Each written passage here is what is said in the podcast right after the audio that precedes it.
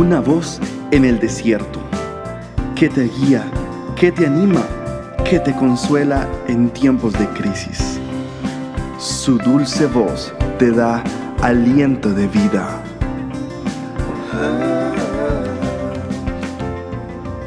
Red de Mujeres Embajadoras.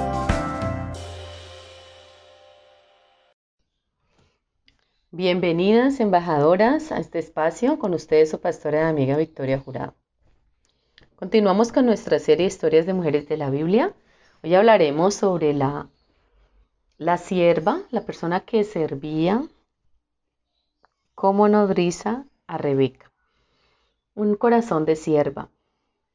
Entonces dice la palabra que Rebeca salió con sus doncellas, o sea, con sus nodrizas, y se fueron en su largo viaje donde estaba Abraham e Isaac.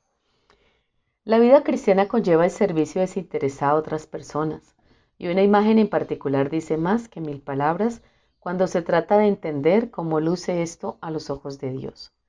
Débora, la nodriza de Rebeca de toda la vida, nos presenta un hermoso cuadro de servicio abnegado. Como criada, esta joven tenía la obligación de hacer sin preguntar, sin demoras, la voluntad de su ama. Cualquiera que fuera la orden, tenía que llevarla a cabo de inmediato.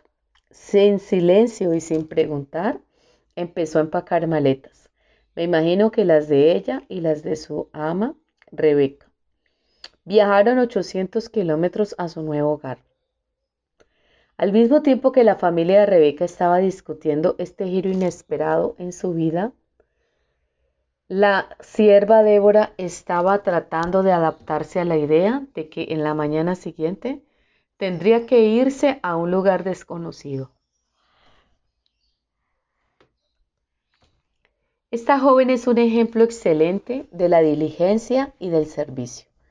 De hecho, su nombre significa abeja, lo que sugiere su laboriosidad y eficacia. Podemos imaginar que se mantenía constantemente activa y que todo lo hacía con afecto y con cuidado. Amiga, tú también has sido llamada a servir a otros. ¿Cómo puedes ser una mujer laboriosa, trabajadora y dispuesta como lo era esta sierva de hora? Aborda tu trabajo con mucha energía. Cualquiera que sea la tarea que enfrentes, llévala a cabo con todo tu empeño y con ganas de que funcione. Trabaja con entusiasmo para el Señor y no para individuos. Aborda tu trabajo con alegría. Decide trabajar con un corazón alegre, de servidora. Recibirás una mayor satisfacción si realizas el trabajo como una obra de amor. Cuando somos sabias y entendemos que con nuestras labores estamos sirviendo al Señor. Con nuestro trabajo le estamos agradando y le agradecemos lo que nos da.